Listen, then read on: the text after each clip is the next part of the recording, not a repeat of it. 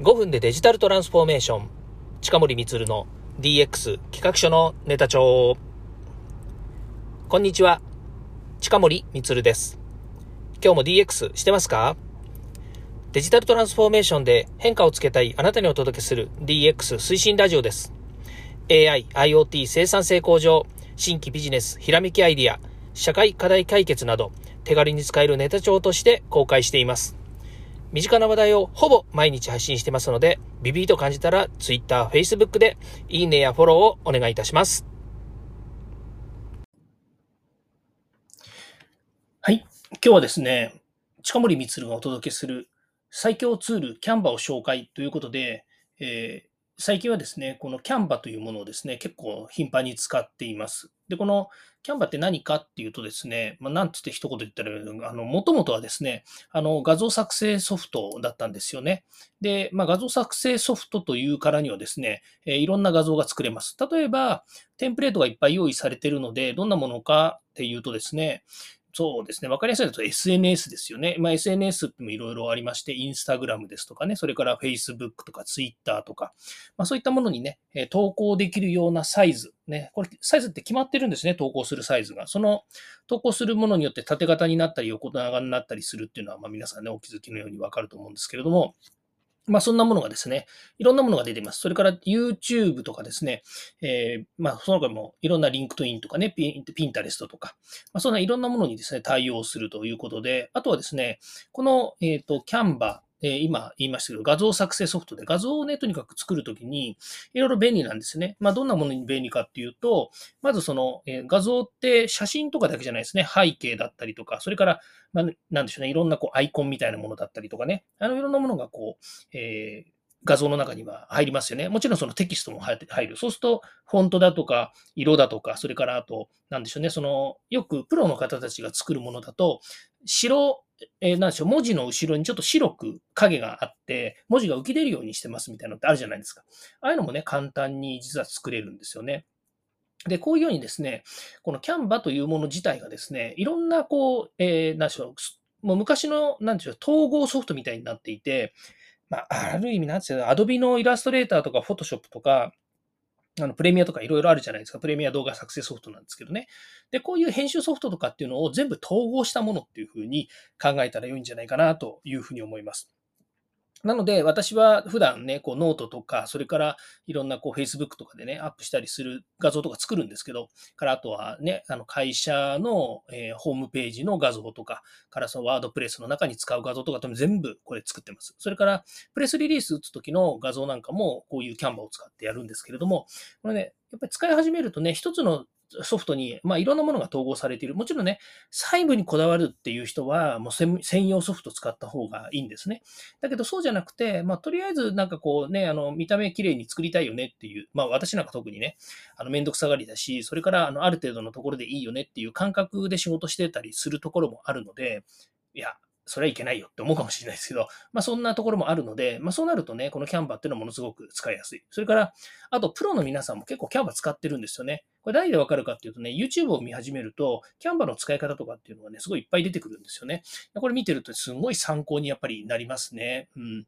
まあ、そんなのがありましてですね、私もね、このキャンバーどんどん今使っていて、で、えー、まあもちろん作ったら使う、作ったら使うっていうね、基本的にはもうものすごいあの短時間で作って出すっていうね、まあ、一つの画像を作るに大体5分とか10分ぐらいで作れてしまうんですよ。で、それなぜそれができるかっていうとね、テンプレートが豊富なんですよね。やっぱり画像を作るときに、あの、自分はこういうの作りたいよねっていうイメージがあっても、なかなか脳みその中って見えないから、あの、何をこうね、そこで表現していいかわかんないじゃないですか。だけど、テンプレートとかってあると、そのテンプレバーって何個か見てるとですね、あ、これでちょっと作ってみようとかって、例えば、うちの会社は青っていうものが基本になっているので、青っぽいデザインのものっていうふうに見てもいいし、それから、例えば画像ですよね。画像。えっ、ー、と、そうですね、うん。IoT の何かプロモーションするための画像を作ろうと思ったら IoT だから。検索して IoT とかインターネットとかデジタルとか検索すると、それっぽいのがやっぱり出てくるんですよ。で、その画像を使ってね、え背景にして、で、その上にテキスト載せたりとか、それから他のとこから持ってきた、まあね、あの、ハードウェアの画像とかね、それから人の画像とかっていうのを組み合わせちゃうということができる。これ素晴らしいんですよね。で、もう一個素晴らしいのがね、やっぱりこう、アプリケーションがいっぱい入ってるんですね。で、冒頭ね、言ったんだけど、生成 AI がやっぱりこう載ってるわけですよ。そうするとね、画像の中に自分が欲しい何かあのツールとか、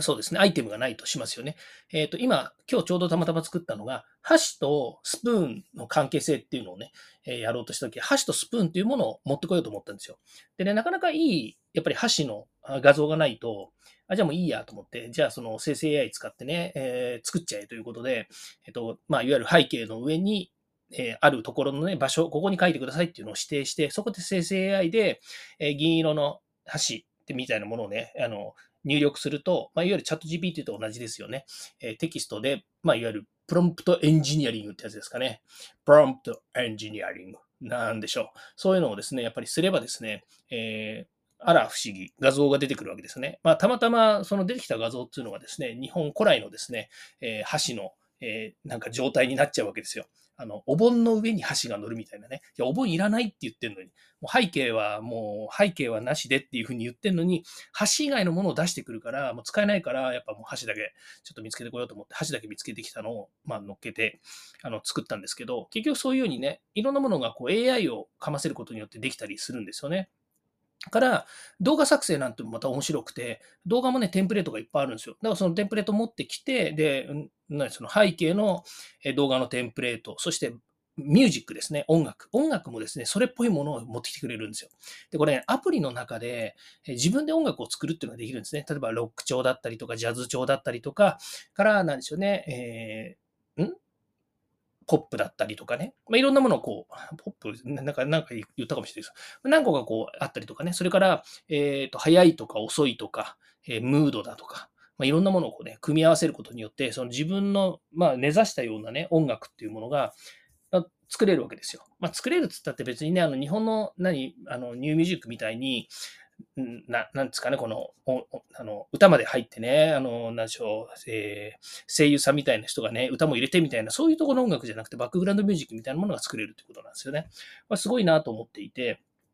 で、まあ、それこそ生成 AI で作ってるのでね、唯一無二、えー自分だけの曲なので、それをま自分の動画に使うっていうことができるわけですね。それを動画をいくつかこう、何本かこう、何個か作って、それを組み合わせて一つの動画にして、例えば10分とか15分とかっていうのもできるし、からトレーラーみたいにね、短いやつを作ってすぐアップするっていうこともできるしね、ものすごく手軽ですよね。だこれね、最初やっぱり初めてやるときとかね、2回目、3回目のときってものすごい時間かかると思うんですよ。それって、やっぱり